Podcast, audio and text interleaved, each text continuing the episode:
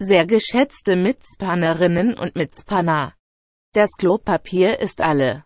Genauso wie wir.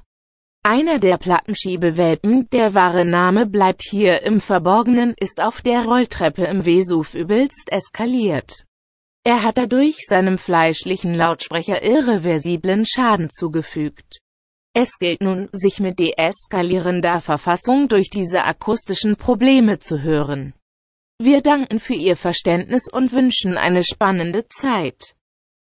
Einen äußerst warmen und gediegenen Empfang wünschen wir, Fred und George, euch, die, die ihr hier zuhört. Und wir sind, und das muss man an dieser Stelle erwähnen, wirklich unglaublich dankbar für jeden und jede Person, die interessiert, was wir ausscheiden über unser Sprechorgan.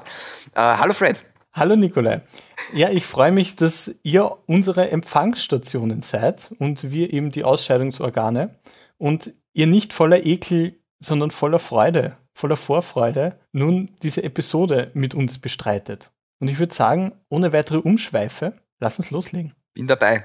Schweif, schweif, schweif, schweif, schweif, schweif, schweif, schweif, schweif, schweif, schweif, schweif, schweif, schweif. Genau. Ähm, stopp. Fred und George lernen Spion. Nice. Ja. Ich will eigentlich gar nicht zu viel sagen, weil ich dann Angst habe, dass mich da jemand beobachtet und vielleicht notiert, was ich so sage.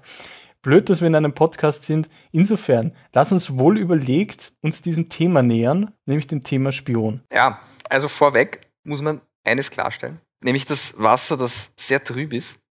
Und dann können wir weitermachen. Okay, ich schaue jetzt noch mal kurz durch meinen Türspion, aber es ist niemand am Gang. Es ist dunkel. Nicht einmal der Pizzabote ist da. Und auch kein Amazon-Lieferant oder irgendwer anderer. Denn es ist einfach spät. Und ich glaube, das ist genau der richtige Zeitpunkt eigentlich für Spiontätigkeiten. Es ist die Zeit, äh, ja, welche Zeit ist es denn? Es ist 9.05 Uhr und das Spannende an einem Spion ist das. Es gibt, wenn man sich jetzt die Zelle zum Beispiel anschaut, also das Lebensding. Also nicht das, wo man hinkommt, wenn man als Spion erwischt wird und illegale Tätigkeiten. Ganz genau, nicht das, ja.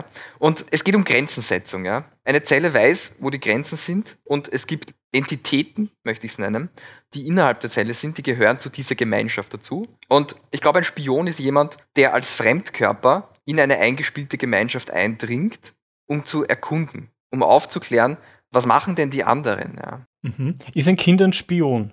Ich würde sagen, ein Kind ist ein Spion, ja. Gesandt aus einer anderen Welt, um zu erforschen, was wir hier eigentlich so treiben, ja. Es ist sehr interessant, dass Kinder im Gegensatz zu vielleicht politischen Spionen nur den inneren Auftraggeber der Neugier haben, aber ich weiß nicht, ob sie auch Rückmeldung erstatten. Ich glaube, Kinder sind gescheiterte Spione. Es sind nämlich Spione, die in quasi in diese Welt, die sie versuchen zu ergründen oder wo sie versuchen, Informationen zu erhalten und zu bekommen, sie assimilieren sich voll irgendwann und werden genau zu diesen. Das, das macht Sinn, ja. Ich habe aber, es könnte etwas sein, ja, George. Und zwar könnte es sein, dass es einen bösen Gott der Neugierde gibt. Ja. Also die Theorie ist die, dass die Neugierde keine Eigenschaft eines Menschen ist, ja, sondern dass eigentlich die Neugierde eine böse Gottheit ist, die in uns lebt ja, und uns benutzt, ja, um an Informationen zu gelangen. Also uns als Spione benutzt. Und wir denken sozusagen, dass wir unsere Neugierde damit stillen, aber in Wahrheit stillen wir mit unseren Brüsten der Spionie den Gott der Neugiernei.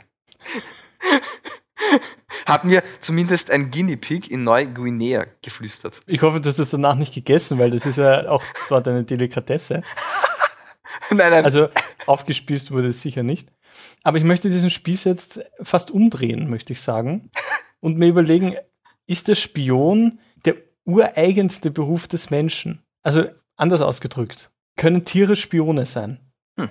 Ich denke nämlich, der Mensch, der ja von sich denkt, sich seiner eigenen bewusst zu sein, eine Absicht empfinden, eine Absicht formulieren kann, ist auch in der Lage, ein Spion zu sein weil er die Absicht haben kann, ich will etwas über jemanden herausfinden und zwar auf eine heimliche Art und Weise.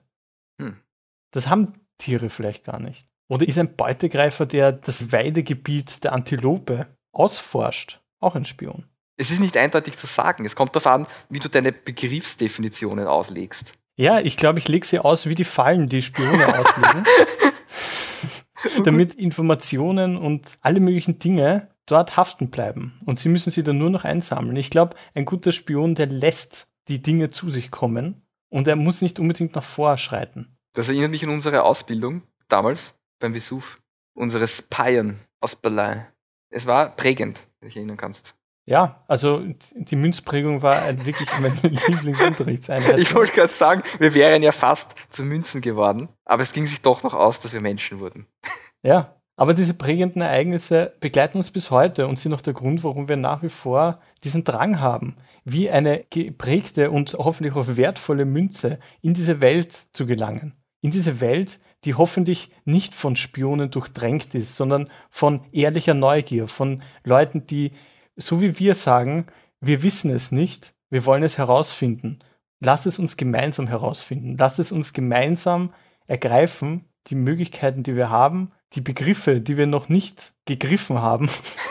Und lass uns einfach ehrlich zueinander sein. Lass uns nicht im heimlichen Kämmerlein mit dem Fernglas vor uns hinschauen. Lass uns nach draußen gehen und ein Foto machen. Ich mag das, wie du es ausdrückst. Ja. Allein die Wörter lasst uns ja, und gemeinsam die bilden doch die Grundfesten einer jeden liebesdurchtriebenen Gesellschaft, wie sie auch sein soll und wie sie in den hohen Himmelsfestungen festgeschrieben ist als Ziel der Ewigkeit.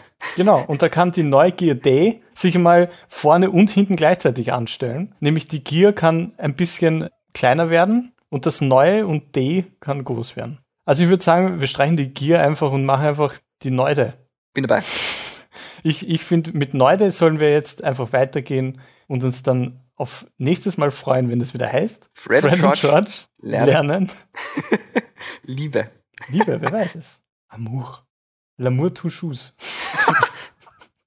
Cordon bleu.